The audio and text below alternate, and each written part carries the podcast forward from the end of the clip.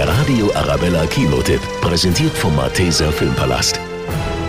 Zum ersten Mal tauchte die schaurige Mumie 1932 in einem Schwarz-Weiß-Film auf. Nach vielen Hollywood-Remakes tritt jetzt Actionstar Tom Cruise gegen die erste weibliche Mumie in der Geschichte des Horrorfilms an. Was da auch drin ist, das war 2000 Jahre lang gut versteckt. Das ist kein Grab, das ist ein Gefängnis.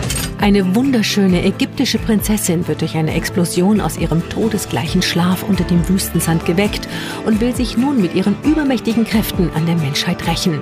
Es gibt nur einen Mann, der ihren schrecklichen Fluch stoppen kann. Sie leben, weil sie auserwählt wurden. Auserwählt? Von wem? Vom Bösen.